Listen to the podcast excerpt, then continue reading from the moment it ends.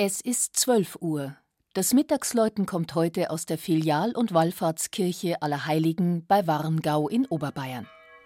Michael Mannhardt hat die Kirche besucht, die beiden Glocken in Schwung gebracht und auch aufgenommen.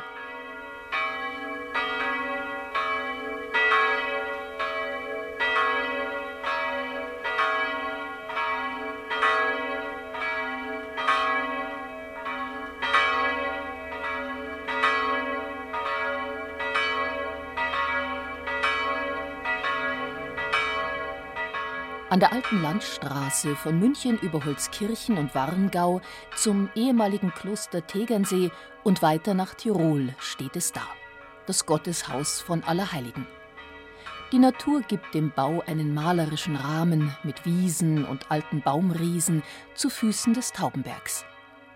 Eine tragische Geschichte, die sich auf dem Gemeindegebiet abspielte, bleibt hier in trauriger Erinnerung das Zugunglück von Warngau am 8. Juni 1975, das 41 Todesopfer forderte. Die Verunglückten wurden damals in der Allerheiligenkirche aufgebahrt.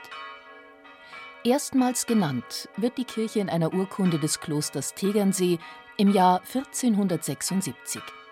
Die Wallfahrt ist seit dem Ende des 17. Jahrhunderts belegt. Eine Votivtafel stammt noch aus dieser Zeit. Der ursprünglich spätgotische Tuffsteinbau wurde im 16. und 17. Jahrhundert erweitert und mit einer Turmkuppel ergänzt. Seit dem Ausbau der barocken Wallfahrtskirche zieren drei Altäre den Innenraum und eine Kanzel, die vom Apostel Thomas bekrönt wird. Das Hochaltargemälde stellt das Allerheiligenmotiv dar, passend zum Patrozinium. Ein weiteres Gemälde in der Kirche zeigt das sogenannte Himmelsloch mit einem interessanten Perspektivenwechsel. Den Blick aus der himmlischen Herrlichkeit zurück auf die Erde mit den drei Kirchen in Oster- und Oberwarngau und der Allerheiligenkirche. Jedes Jahr am vierten Sonntag im Oktober führt die Leonhard-Wallfahrt Wallfahrer und Rosserer nach Allerheiligen. Der Brauch zu Ehren des Bauernheiligen wurde 1983 wieder ins Leben gerufen, nach über 80-jähriger Unterbrechung.